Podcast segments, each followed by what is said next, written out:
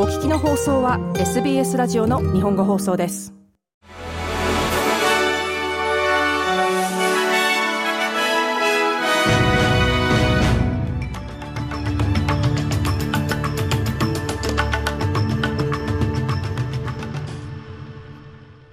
9月16日土曜日の SBS 日本語放送ニュースフラッシュ担当は長尾です。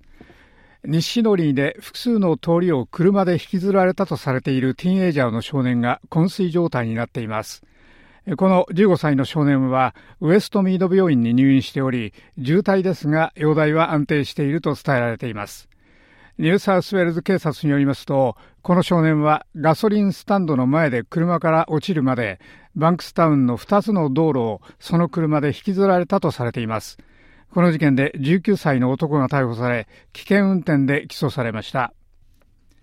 イラン人女性マーサ・アミニさんがイランのモラリティ警察の拘置中に死亡してから1年を記してオーストラリア全国の州都で集会が行われました。メルボルンではイランの人々に再び注目を集め、イラン政府の説明責任を追及する運動の一つとして、群衆がフェデレーションスクエアから州立図書館までデモ行進しました。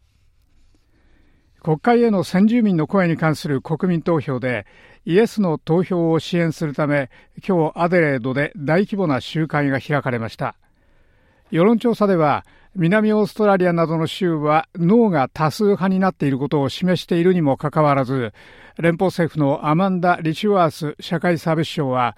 今日の集会への人出は、先住民の声がコミュニティの圧倒的な支持を得ているという証拠だと述べました。最高2万人が死亡した恐れがある北アフリカの国リビアでの壊滅的な洪水を受けてオーストラリアはリビアに100万ドルの人道援助を提供するとしています。連邦政府のペニー・ウォン外相はこの資金手当を確認する声明を公表しました。声明によりますとこの人道援助は最も脆弱な人々に食料や水、毛布、医療サプライなどを提供し、赤十字や赤い三日月運動を通じて届けられるということです。ロシアの大富豪のビジネスマンが彼に対するオーストラリアの制裁措置を排除するための訴訟に敗れました。このビジネスマンはロシアの最大の鉄鋼生産者エブラスの元責任者アレクサンダー・アブラモフ氏です。連邦裁判所の判決は、ペニー・ウォン外相が去年9月に行ったアブラモフ氏に対する制裁措置を再導入するという決定を支持しました。アメリカのハワイの当局は8月のマウイ島の壊滅的な山火事による死者数を97人に下方修正しました。先週の時点ではこの火事による死者数は115人でまだ行方がわからない人は66人となっていました。ハワイ州のジョシュ・グリーン知事は CNN に対して DNA 検査のおかげで死者数は今は100人以下になり、まだ不明なのは31人になっていると述べました。以上、SBS 日本語放送ニュースフラッシュでした。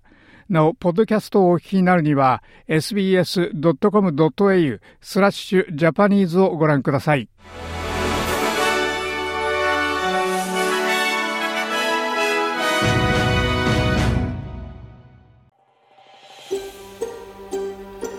もっとストーリーをお聞きになりたい方は iTunes や Google ポッドキャスト Spotify などでお楽しみいただけます。